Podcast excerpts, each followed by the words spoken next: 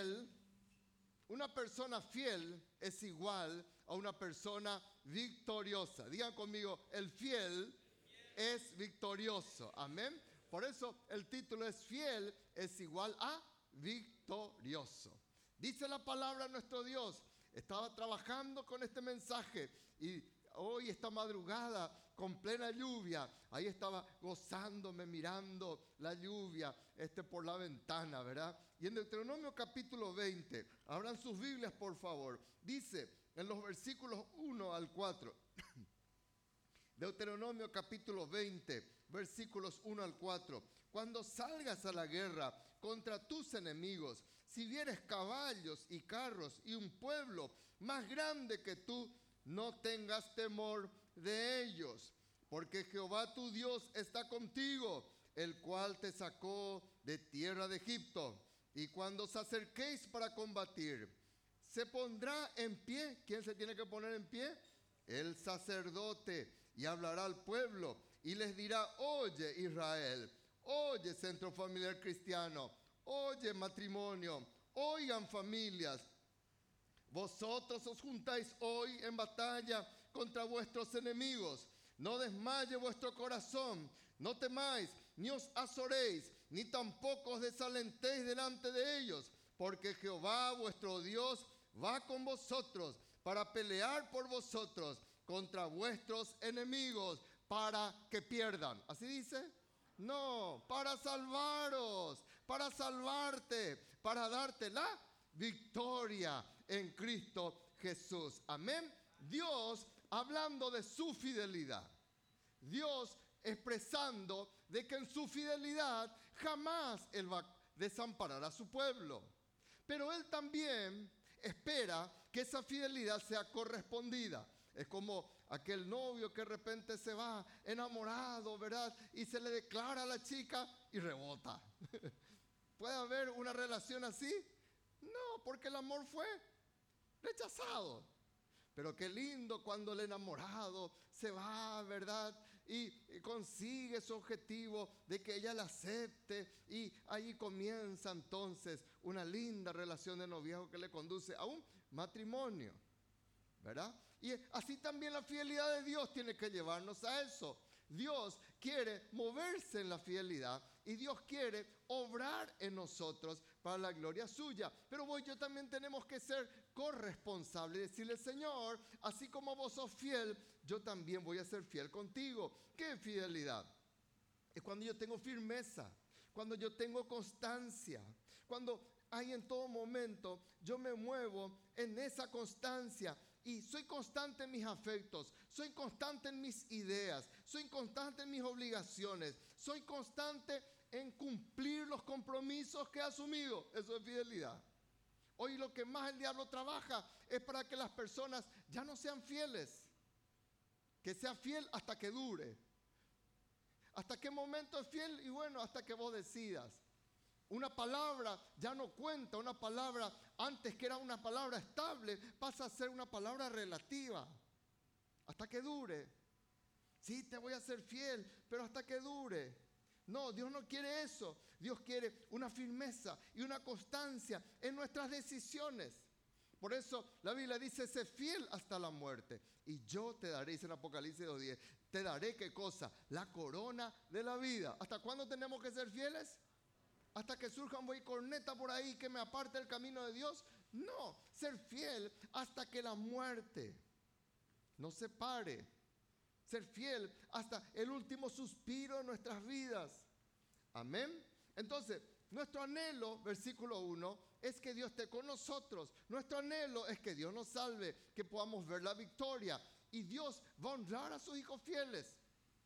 Así como lo honró a David en el campo de batalla, así como lo honró a José. Cuando recuerdan a José, Dios le sacó y le colocó a José de la cárcel, le colocó un puesto de autoridad. El anterior, por favor. Dios también honró a quién? Honró a un hombre llamado Daniel, aunque estuviera en el foso de los leones. Dios lo honró a Daniel. Y Dios fue fiel con Daniel. No es que Dios dijo, qué bárbaro, ya entró en el foso de los leones qué bárbaro Sadrame sabe de nego, entraron ahí en el, en el fuego, ya no puedo hacer nada. No, ese no es Dios. Dios es fiel con nosotros en donde estemos. Entonces, levante su mano y diga en el nombre de Jesús, yo voy a ser un hijo de Dios o una hija de Dios fiel al Señor. Amén. Mi fidelidad no depende de Ruth, la fidelidad de Dios eh, conmigo no depende de Ruth. Y, y, siempre hablamos de que su fidelidad a Dios no dependa de mí.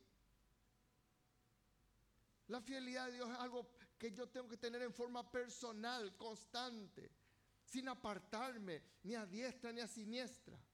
Amén o no amén. Y vamos a mirar los pasos que Dios dio y los pasos que Dios pidió para que Él pueda manifestar su fidelidad y para que en esa fidelidad, entonces, como está el título del mensaje, salgamos y seamos victoriosos. Amén. Porque el deseo de Dios es que vos seas prosperado. Levante su mano y diga, el deseo de Dios es que yo sea prosperado en todas las cosas y que tenga salud, así como prospera mi alma. Otra vez, el deseo de Dios es que yo sea prosperado en todas las cosas y que tenga salud, así como prospera mi alma. Dale un aplauso fuerte al Señor, porque Dios es bueno. Amén. Ahora, ¿qué paso yo tengo que dar? Y arrancamos medio fuerte. ¿Qué paso yo tengo que dar? Primero, Levante su mano y diga, en el nombre de Jesús, yo no voy a abandonar la guerra. Ahora, acá a lo mejor tienen más pila. Digan, en el nombre de Jesús, yo no voy a abandonar la guerra. Miren lo que dice en el versículo 1. Dios siendo fiel, hablando fidelidad, pero pone una condición y dice, cuando salgas a la guerra contra tus enemigos, cuando salgas a la guerra contra tus enemigos, ya sea batalla o sea guerra. La batalla es cuando se da entre dos, de repente, fuerzas iguales. Por ejemplo, eh, una fuerza, una infantería se mide contra otra infantería. O de repente eh, una pandilla se mide contra otra pandilla. Eso es una batalla. Sin embargo, guerra es cuando dos ejércitos de dos naciones tienen una confrontación. Ahí pasa a ser guerra. Batalla suele ser más bien algo interno, pero guerra pasa a ser algo ya que sale más allá de la frontera. Y Dios sabe que nosotros espera que no haya batalla en nuestros hogares. ¿Cuántos dicen amén? Y Dios sabe que nosotros sí tendremos guerra. Pero la guerra, ¿por qué? Porque es guerra de dos reinos. Es el reino de Dios contra el reino del mal. Y acá se refiere a guerra. Por eso Dios cuando dice, cuando salgas a la guerra, no dice cuando salgas a la batalla. Acá se refirió a una guerra. Porque la Biblia dice en Efesios capítulo 6, versículo 12, que no tenemos lucha, no tenemos guerra contra sangre ni carne, sino contra principados, contra potestades, contra gobernadores de las tinieblas, contra huestes de maldad que se mueven en las regiones celestes. Esa es nuestra guerra. Entonces vos y yo tenemos que discernir que es el Hijo de Dios. Duele decirlo, pero hay que decirlo. Siempre está en guerra. Y siempre tiene que estar preparado. Como ocurrió con los que construían los muros de Jerusalén en tiempos de enemías. En un lado, ellos tenían qué cosa? Ellos tenían la pala para construir. Y en el otro lado tenían, por decir, su fusil, su lanza. Estaban armados y mientras construía estaban ahí también armados. Cuando uno va a Israel, una de las cosas llamativas y que ya no llama la atención es ver las jóvenes con tremendas metralladoras ahí están eh, teniendo en su espalda. Usted ya vio una foto de esa. Eso es algo normal allá. Y yo miro y es una linda señorita. Y yo, qué bárbaro, ¿cómo se va a acercar un joven con semejante ametralladora que tiene, verdad? Nadie va a querer ni acercarse de repente. Pero es algo normal. Porque ellos viven ese estilo de vida. No abandones la guerra o la iglesia. ¿Saben por qué muchas personas no pueden ver la fidelidad de Dios en sus vidas? Porque abandonan la guerra. Porque como siempre decimos, se levantó una generación de cristal que ya no sabe pelear y la culpa lo tienen los padres que levantaron una generación de cristal. Yo te pregunto en esta mañana, ¿qué te sacó de la guerra? ¿Por qué abandonaste esa guerra? ¿Por qué saliste del campo de batalla? Y dejaste que pase lo que pase con tus hijos. Dejaste que pase lo que pase en tu matrimonio. Dejaste que el diablo destruya tus finanzas. Hay gente que hoy, conociendo los preceptos de Dios, abandonaron su guerra. Y ya no les interesa. Y en guaraní dicen, toicola y coa, que pase lo que pase, dice. Y no les interesa lo que pasa con la vida de sus hijos. No les interesa con quién está. No le interesa si se funda o no el matrimonio. ¿Qué te sacó de la guerra? ¿Cómo es posible que venga a tu hogar una persona que no tiene temor de Dios para tratar de llevar a tu princesa y vos no decís nada? Porque él es fulano de tal, porque tiene dinero, porque tiene, es pariente de tal persona. ¿Cómo es posible que te quedes tan callado? ¿Cómo es posible que abandonaste la guerra? Tu corazón está en amargura, está en tristeza y Dios te dice, no salgas de la guerra, vamos a vencer, vamos a salir de acá. ¿Cuántos dicen amén? Sigue luchando por los sueños de Dios. Sigue luchando para, por tu salud. Sigue luchando por tus conquistas. No dejes de luchar por la conversión de tus seres queridos. Lucha por ellos. Hace algo. Ayuná, batallá, venir a buscarle a Dios de madrugada. Yo no entiendo, yo ya varias veces dije en este púlpito, ¿cómo es posible que teniendo parientes o integrantes de nuestra familia que no le tienen al Señor, no somos capaces de madrugar para venir a batallar por ellos? ¿Qué te sacó del campo de batalla? ¿Qué te sacó de la guerra? ¿Sabes que lo que más anhela el diablo es que desistas?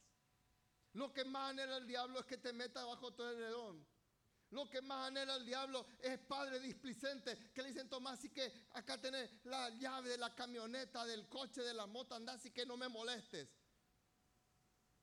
Lo que más anhela el diablo es que vos dejes. Por eso el diablo cuando veía que Jesucristo estaba tan determinado, lo que más procuraba es que él desistiera. Hasta el último momento, cuando él ya estaba colgado en la cruz, uno de los bandidos le dijo, si vos sos hijo de Dios, bajate de la cruz, salvanos. Y, si, y salvanos también a nosotros, porque el diablo quiere que salgas del campo de batalla, quiere que desistas. Levanta tu mano y di en el nombre de Jesús. Vamos iglesia con ganas, diga, en el nombre de Jesús, yo no dejaré de persistir. Amén. Dice en Gálatas capítulo 6, versículo 9, no nos cansemos pues. ¿De qué no tenés que cansarte? ¿De qué no tenés que cansarte, iglesia? De hacer el bien. No te canses hacer el bien. Cuando vos decís, ya estoy harto de predicar, ya estoy harto de orar, harto de diezmar, harto, El diablo dice, muy bien, te dice, y te aplaude, se todos los demonios ahí, todo el infierno feliz. Aquí hay un hijo de Dios desertor. La Biblia te dice, no te canses de hacer el bien, porque la persona que no se cansa de hacer el bien, a su tiempo va a cosechar. ¿Cuánto dicen amén? Dios es fiel. Y Dios va a honrar al hijo fiel está allí, está luchando, está clamando y dice, yo no voy a salir del campo de batalla, yo no soy de los que se meten ahí bajo túneles, eso hacen terroristas, pero los campeones salen y luchan, los campeones enfrentan, los campeones están ahí de pie. Y si querés que tu hijo el día de mañana te valore, lo que más valorarán tus hijos es tener a un papá y a una mamá que lucha, que batalló.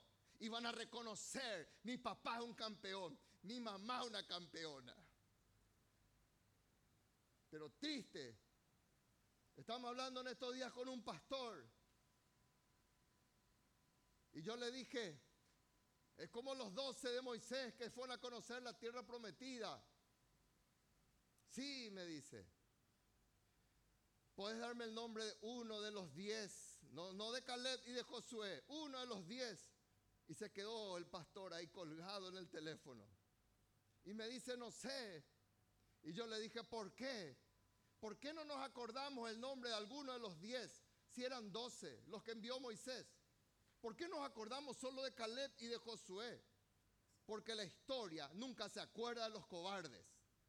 La historia nunca recuerda a los perdedores. La historia nunca recuerda a los desertores. En un ejército el que deserta se le fusilaba en la guerra. No abandones la guerra, persiste. Hebreos 10:35, no pierdas tu confianza, que tiene grande galardón, que tiene, tiene premio, tiene recompensa. Pues es necesaria, ¿qué es necesaria? La paciencia. Pero yo quiero ya que sea como mi café instantáneo, como mi leche instantánea, que yo meta allí, meto mi pomo, ya me sale café. Así yo quiero, Señor. No.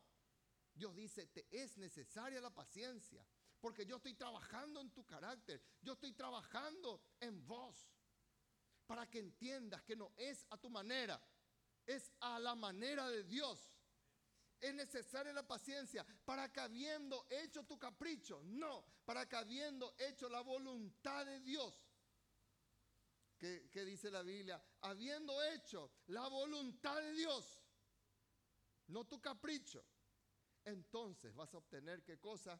La promesa. Job 17:9 dice la Biblia, no obstante, ¿qué hace el justo? Prosigue su camino. El justo prosigue su camino. Los injustos, los infieles ya dejan por cualquier cosa. El justo prosigue su camino. El que es limpio de manos aumenta su fuerza en los momentos difíciles. Yo necesito aumentar mi fuerza. Yo necesito aumentar mi oración. Yo necesito aumentar mi comunión con Dios. Tengo que dejar de ser un tiro al aire y ser una persona disciplinada. No abandones. Escúchame bien, el congregarte no es todo. El congregarte no quiere decir que vos estás en el campo de batalla. El, pelear, el luchar. Pablo decía, yo ya tengo en mi cuerpo las marcas de Jesucristo. Todo su cuerpo estaba con señales de batalla. ¿Qué señales de batalla tenemos? Yo proseguiré, digan conmigo, yo proseguiré, yo venceré, porque mayor es el que está en mí. Y dice la Biblia no solamente que hay que estar en el campo de batalla, hay que acercarse para pelear, acercarte para combatir, dice Dios. Dice la Biblia, y cuando os acerquéis para combatir, Dios no solamente da por hecho de que vos y yo no salimos del campo de batalla, porque el fiel no abandona el campo de batalla. El fiel no dice, hoy ya me cansé de liderar. El fiel no dice, hoy llovió, no me congrego. El fiel no dice eso. El fiel no dice, ah, no me salieron las cosas como yo esperaba, tiro todo. No, el fiel combate, el fiel va adelante, el fiel se acerca para combatir. Porque yo puedo estar en el campo de batalla, pero puedo estar alejado de la batalla. Y Dios dice, y cuando te acerques para combatir, el que no abandona la guerra, entiende que la lucha no es virtual. ¿Cuánto dicen amén? Es fácil ahí, ¿verdad? Eh, con tu palanquita ahí ser un, guerrero ahí y jugar, ¿verdad? ¿Cómo se llaman esos juegos? A ver, me ayuda. Bueno, esos juegos ahí, ¿verdad? Antes era Atari, ese es viejazo, yo sé que es viejazo. ¿eh? Bueno, ese, PlayStation. Bueno, es fácil. Ay, qué capo que soy, qué campeón que soy, ¿verdad? Y hay torneos y hay gente que gana millones con eso. Pero son solamente virtuales. ¿Y será que así se puede solucionar un problema matrimonial? con tu palanquita. Por eso el campeón es David, hermano. David dice en la Biblia que él estaba en el campo de batalla.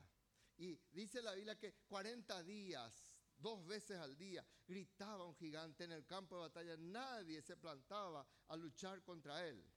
Hasta que un mitaí se plantó. Y él dijo, yo voy a luchar. Pero llegó el momento que esa intención tenía que convertirse en acción. Y dice la palabra de Dios que cuando el gigante comenzó a dar pasos, David corrió y se colocó en el lugar de la pelea. Eso está en 1 Samuel 17:51. Ahí estaba, para tumbar al gigante. Segundo, el que recibe la victoria en la fidelidad de Dios tiene visión espiritual. Amén. Digan conmigo, necesito visión espiritual. Dice la palabra nuestro Dios. ¿Qué dice? Y si vieres caballos, si vieres carros, si vieres un pueblo más grande que tú, Dios te dice, puede ser que vengan y parezcan mucho más poderosos, pero no mires lo que tus ojos físicos ven.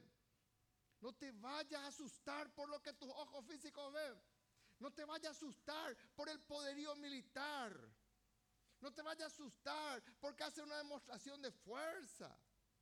No te guíes por esos ojos físicos. Viene el diagnóstico médico, no te guíes por ello. Gloria a Dios, amén. Ahí está. Gracias Señor por este diagnóstico, pero yo lo coloco en tu presencia. ¿Cuántos dicen amén? Vienen todas las cosas, vienen las situaciones, vienen los carros, vienen los caballos, viene el pueblo más grande y pareciera como que te va a arrollar. Y vos decís, yo no miro lo que los ojos humanos miran. Amén. Yo no miro la situación. Así como se presenta en mi familia, yo soy un guerrero, yo voy a tomar posesión, yo voy a tomar actitud de guerrero. Yo voy a ver la victoria. Amén o no amén. Entonces, la visión espiritual no se guía por lo que los ojos físicos ven. El diablo hará todo lo posible para achicarte, para decirte, mira mis caballos, mira mis carros, mira mi poderío, mira el, mira el respaldo que tiene esta persona. Lo que tenés que mirar es lo que miraba Moisés. Moisés decía, Señor, yo quiero contemplar tu presencia. Señor, yo no sé cómo hacer. Estoy tan desanimado. Estaba ahí Moisés luchando porque el pueblo estaba para cualquier cosa. Adoró. Hay de repente una imagen, un becerro. Y Dios dice, yo le voy a destruir. Y dice Dios, Moisés se para en la brecha y dice, Señor, no, por favor. Yo voy a ir contigo, Señor. Vos conmigo, yo contigo. Está bien, le dice Dios. Y Moisés le dice, Señor, lo único que yo quiero contemplar en mi vida es tu presencia, Señor. Quiero ver tu presencia en mi escritorio. Quiero ver tu presencia en mi negocio. Quiero ver tu presencia en mi lecho matrimonial. Quiero ver tu presencia en el dormitorio de mis hijos. Quiero ver tu presencia en las células, Señor. Que no sea un club social, que sea un lugar espiritual, Padre tu presencia, tu presencia, Señor. Vos, te comprometés conmigo, Señor, a estar conmigo, no importa lo que pasa alrededor. ¿Cuántos dicen amén, hermano? Y que vengan carros, que vengan caballos. Eso pasó en 2 Reyes 6, versículos 15 al 17. Ahí estaban los sirios rodeándoles. Y por motivo de tiempo ya no les leo todo el pasaje. Andale en tu casa. Y el criado le decía, pero son muchos los sirios, mira, nos rodean. Y voy, yo nomás estamos acá tomando tereré. Y mira todos los que están rodeándonos. Y ora el profeta Eliseo. Y le dice al Señor, Señor, abre sus ojos para que él vea que son más los que están con nosotros que los que están con ellos. Y cuando se abrió el ojo del criado, que probablemente era Jesse, que dice la palabra de Dios, él vio el ejército de ángeles que estaban allí alrededor de ellos. Como Bartimeo tenemos que pedir. Hoy el Señor te pregunta, ¿qué querés que te haga? Levante su mano y diga bien fuerte, Señor, vamos iglesia, Señor, yo quiero recobrar, vamos, yo quiero recobrar la vista espiritual. Otra vez, Señor, yo quiero recobrar la vista espiritual. Necesito tener una vista espiritual. Mis ojos están siendo carnales, mis ojos están siendo muy humanos, mis ojos están siendo fatalistas. Señor, yo necesito, por favor, quiero recobrar mi vista. ¿Qué pasó con esa fe? Hola.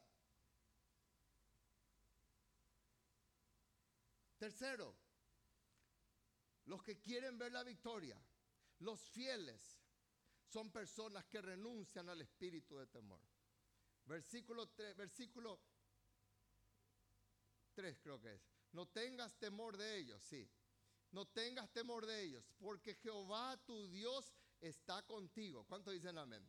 No tengas temor de los carros, no tengas temor de los caballos. no tengas temor de estas cosas, porque Jehová tu Dios está contigo, el cual te sacó de la tierra de Egipto. ¿Saben cuál es el peor enemigo del fiel, hermanos? A lo que más el diablo trabaja es de que vos y yo abriguemos el temor. El temor paraliza todo. El temor destruye todo. Quizás no va a ser un adulterio, quizás no va a ser eh, de repente un soborno, quizás de repente no va a ser, eh, no sé, una mentira, pero de repente el diablo consigue meter el germen del temor en tu corazón. Anula todo, anula todo, destruye todo. Por eso Dios dice, bueno, tenés visión espiritual, pero la visión espiritual, a la intención de estar en el campo de batalla, cuida tu corazón para que no entre espíritu de temor. Digan conmigo, esto es un espíritu. Vamos iglesia, esto es un espíritu. Esto no es algo que viene de parte mía. Por eso en 2 Timoteo 1.7 dice la Biblia, no nos ha dado Dios espíritu de cobardía, es un espíritu. Vos yo tenemos que discernir, es un espíritu. Y como espíritu diabólico que es, hay que echarlo. ¿Me va siguiendo no me va siguiendo? Entonces de repente uno dice, pero ¿por qué yo estoy con temor? ¿Por qué me asusta este diagnóstico? ¿Por qué me asusta esta situación? Porque no vendí ayer. ¿Por qué me está asustando lo que estoy viendo? Porque está entrando en espíritu de temor. Y vos yo tenemos que decir, en el nombre de Jesús, como guerrero que soy, como guerrera que soy, yo me paro para echar este espíritu de temor.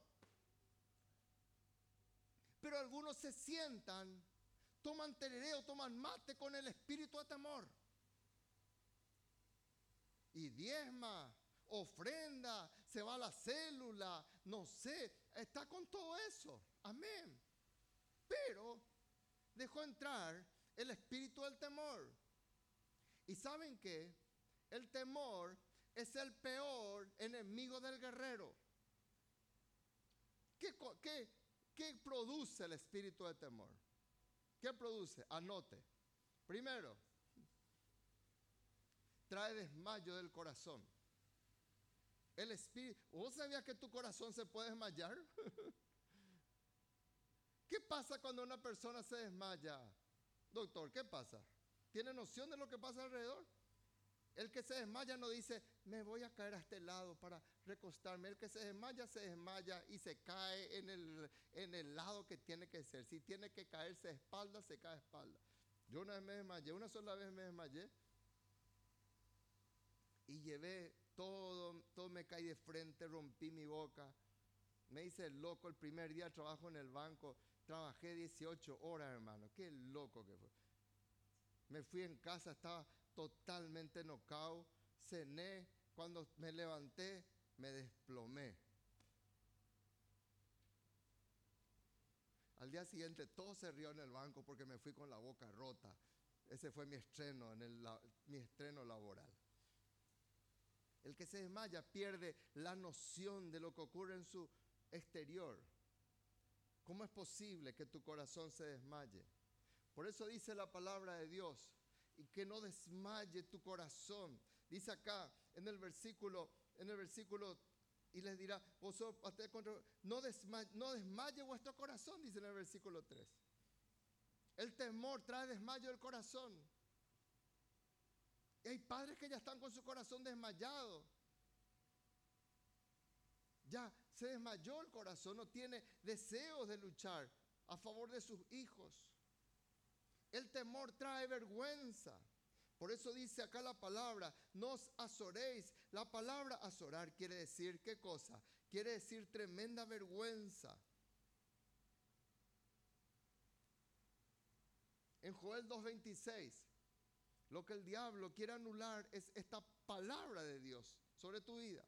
¿Cuál es la palabra de Dios? Nunca, digan conmigo, nunca mi pueblo será avergonzado. Otra vez, nunca mi pueblo será avergonzado. Entonces el diablo quiere anular esto. Porque a toda buena proclama, todo buen propósito de Dios, viene el deseo del maligno de anular, de cortar, de destruir. de bajar su hacha sobre tu dedo. Y vos yo no tenemos que permitir, yo tenemos que reprender y decir qué cosa, yo me aferro de la palabra del Señor. El, el temor trae desaliento. ¿Por qué una persona está desanimada? ¿Por qué no tiene ganas? ¿Por qué no quiere dar ningún paso? ¿Por qué todo lo que uno le dice, el líder le desafía, es tragedia para él? ¿Por qué? Le dice estudiar en la escuela y con qué yo voy a pagar, con qué yo voy a hacer. Y siempre el por qué, porque está desalentado. Abrí tu célula, pero ¿por qué? ¿Y por qué? Y ahí está. Porque tiene el espíritu de temor. Porque el espíritu de temor trae desaliento. Que es cuando tu ánimo se decae. Y el ánimo decaído genera proclamas de derrota. O sea que el hijo de la proclama, el papá de la proclama de derrota, es el ánimo decaído. Y por último, algo muy importante. Levante su mano y diga, debo escucharle al pastor. Vamos iglesia. Otra vez, bien fuerte, ahora con ganas. Debo escucharle al pastor. Estemos nosotros no estemos nosotros. El que sea el pastor, siempre vos tenés que escuchar. Dice la Biblia, se pondrá en pie el sacerdote y hablará al pueblo. El sacerdote es una persona clave para tu vida. Yo no me estoy haciendo autopromoción. No, no va nada por allí. Te estoy hablando espiritualmente. El sacerdote representa al líder espiritual del pueblo de Dios. El Señor dejó así. Entonces, Qué importante es saber escuchar lo que te dice tu autoridad espiritual. Qué importante es escuchar la autoridad legada que Dios te da. Ese líder que Dios te coloca, que está hablando de parte del pastor. Qué importante es someterse, entender este principio. Es Dios el que estableció así. Por eso lo primero que Pablo le dijo a Tito, cuando él tenía que irse a Creta, y para corregir las cosas deficientes, lo primero que le dijo, anda a levantar pastores, anda a levantar líderes en esos lugares. Ellos necesitan líderes. Porque vos yo no podemos andar sin ton ni son. Y el diablo nos metió, el espíritu del anticristo nos metió en este tiempo, que cada uno haga su vida como se le antoja. Salí del closet, Hace que nadie te diga a vos, y hoy escuchamos que ya no hay un respeto a la autoridad. Hoy se le aplaude como foca a un joven que todo el tiempo estudió en un colegio y que hoy critica el colegio donde ha estudiado. Y eso se exalta y se comienza a colocar ese germen, el germen de no respetar la autoridad. Porque el diablo sabe que esto es un principio bíblico, que tenemos que someternos a toda autoridad. Entonces, para que podamos ver la victoria, Dios dice, yo voy a colocar una autoridad espiritual sobre tu vida. Y el sacerdote está para eso. El sacerdote tenía que ponerse en pie. Acá delante de ustedes, mirando los ojos. Nosotros estamos de pie acá. Han pasado 31 años, estamos de pie acá. Tambaleamos muchas veces, sí. Pasamos dolores, sí, pero estamos de pie. Los pastores que nos acompañan están de pie. Y estamos de pie porque no, no, no es un liderazgo para meterse detrás de la pantalla y de ahí, este, levántense. No, de pie, vamos a la guerra juntos. Vamos a la conquista juntos. ¿Cuántos dicen amén? Amén o no amén. Amén. Entonces, eh, el sacerdote te va a animar, sí. Va a corregir, sí. Acá está. ¿Qué hace el sacerdote? El sacerdote, ¿qué te va a decir? Primero te va a instalar la unidad. Vos no tenés que estar solo. Vos no tenés que estar sola. Sino que dice la Biblia, todo el pueblo. Vengan acá todo el pueblo, dice. No es que cada uno va a hacer su guerra aparte. No. Vosotros van a juntarse en la batalla, dice la Biblia. Entonces tenemos que hacer juntos. Ah, no, a mí se me antoja de que los domingos yo tengo que hacer mi baby shower. No, domingo es día de culto. Ah, no, a mí se me antoja este día hacer porque a mí se me canta. No, es día de culto. Ah, no, yo quiero ser apostólico. No somos apostólicos, somos una iglesia que trabajamos en células. Hola. Entonces, tenemos que hacerlo en unidad. Amén o no amén. Eso es fundamental. Un pueblo dividido no puede permanecer, no pueden andar dos juntos si no están de acuerdo. Y si no te gusta, con todo mi amor te digo, busca la iglesia apostólica que te guste. Habrá iglesia apostólica. Pero hoy yo tenemos que entender. Yo necesito escuchar al sacerdote para irme en victoria. ¿Qué hace el sacerdote? El sacerdote te tiene que animar. Amén. Claro que sí. Haces bien, te anima. Pero no vivas del ánimo. si no me anima, ya me deprimo. No. Porque somos más de tres mil, hermano. Y a veces uno ya no puede hacer todo. Amén. Tercero, te va a recordar la compañía del Señor. Jehová va a estar contigo. Acá yo te prometo, Dios va a estar contigo. Dios es fiel. Dios cumple sus promesas. Y el pastor te va a recordar, tu líder te va a recordar. Porque es verdad cuando dicen amén. No es metodología de automotivación, no, de motivación, eh, coaching, no, es palabra de Dios para tu vida. Y Él viene y te anima, te fortalece. Claro, vamos a levantarnos. Vos podés. Vos decís que yo puedo. Sí podés. Vos decís que yo puedo abrir una célula. A mí la lengua la traba todo. No, no se va a trabar más. Vas a hablar bien después. Pero comenzá. Amén. Para eso está. Ahora, ¿cuál es la función del pueblo? Digan conmigo, tengo que oír. Vamos, iglesia, tengo que oír y tengo que hacer. Otra vez bien fuerte con ganas, aunque no te guste. Tengo que oír y tengo que hacer. Así dice la palabra de Dios. Van a oír y van a hacer. Y les dirá, dice, oye Israel, oye iglesia. Josué 1.8, nunca se aparte tu boca este libro de la ley. De día y de noche medita en él, para que guarde a todos los que está en el escrito. Entonces tu camino será prosperado y todo te saldrá bien. Como conclusión, tres cositas y ya terminamos.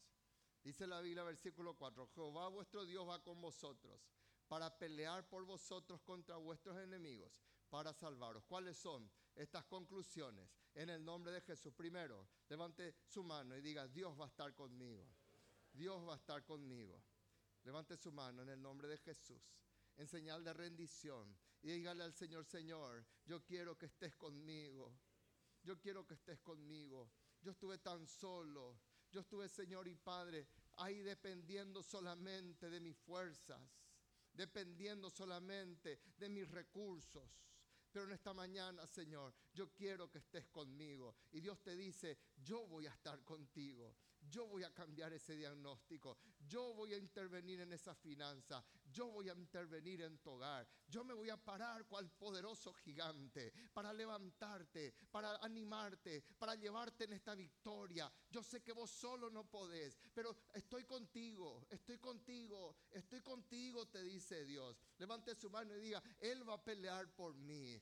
Peleaste tanto y generaste peleas en un sentido horizontal peleas con tus hijos, peleas con tus jefes, peleas con tus subalternos, peleas hasta con el gato de la casa.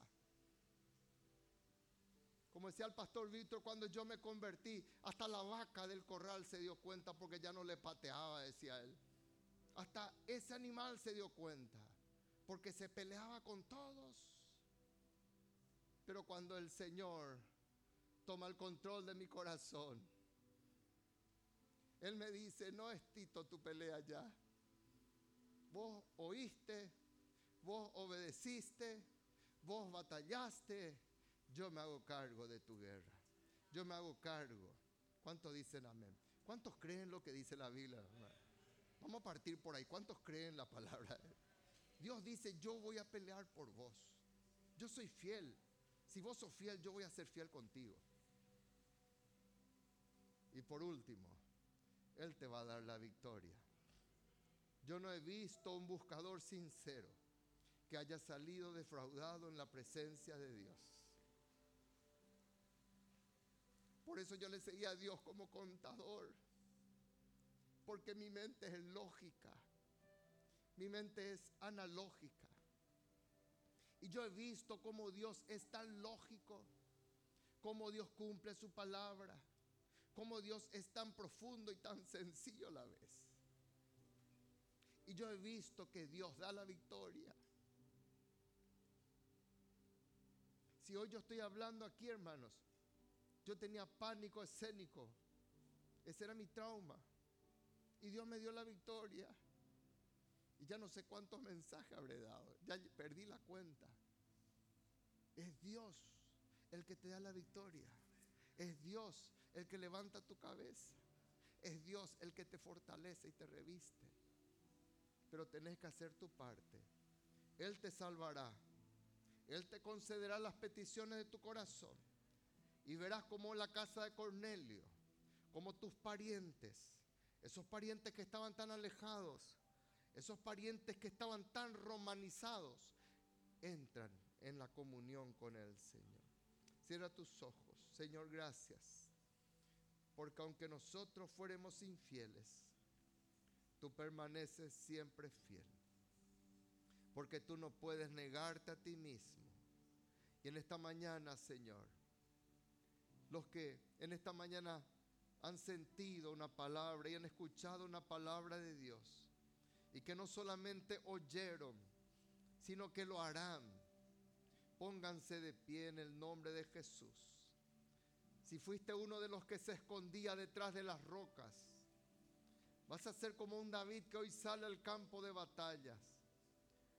Y vas a gritar, ¿quién es este Goliat que viene a destruir mi familia? ¿Quién es este Goliat que me ha, me ha infundido tanto temor por tantos años?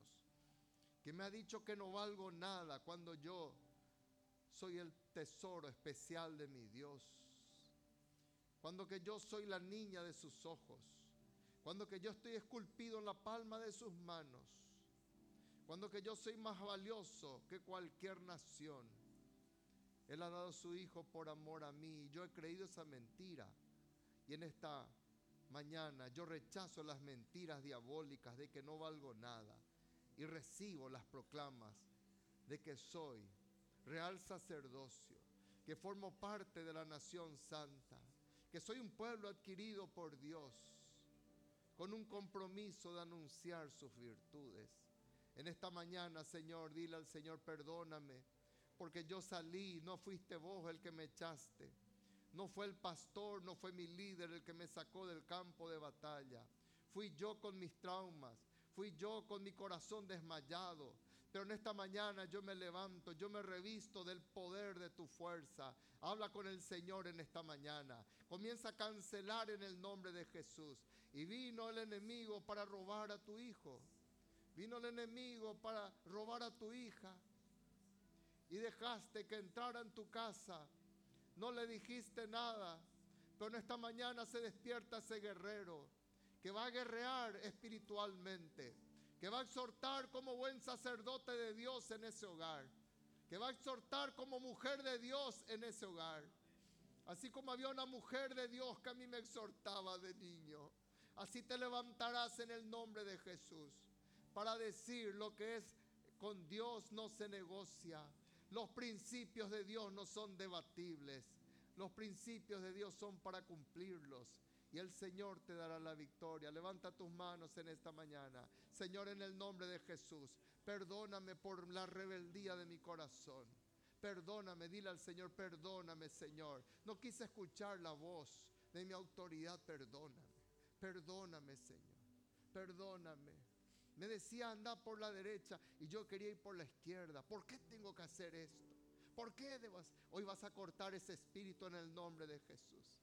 Y aunque no entiendas, que no estés de acuerdo en muchas cosas, vas a quebrar eso y vas a obedecer en el nombre de Jesús. Y Dios te va a dar una tremenda victoria. Dios va a saber cómo la presencia de Dios va a pasearse en tu hogar. Porque Dios resiste a los soberbios. Eso es soberbia.